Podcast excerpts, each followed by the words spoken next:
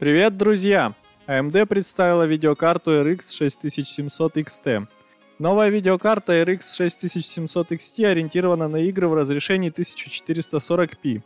Это прямой конкурент RTX 3070 от Nvidia, но модель AMD стоит немного дешевле. В видеокарте используется чип с архитектурой Navi 22. У нее 40 вычислительных блоков и 12 гигабайт графической памяти GDDR6 со 192-битной шиной. Компания обещает, что ее производительности хватит для игры Cyberpunk 2077 на максимальных настройках с частотой 60 кадров в секунду.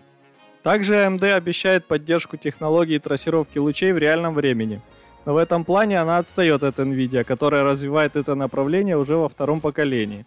Рекомендованная цена RX 6700 XT 479 долларов, тогда как RTX 3070 стоит на 20 долларов дороже – Старт продаж новой видеокарты AMD запланирован на 18 марта.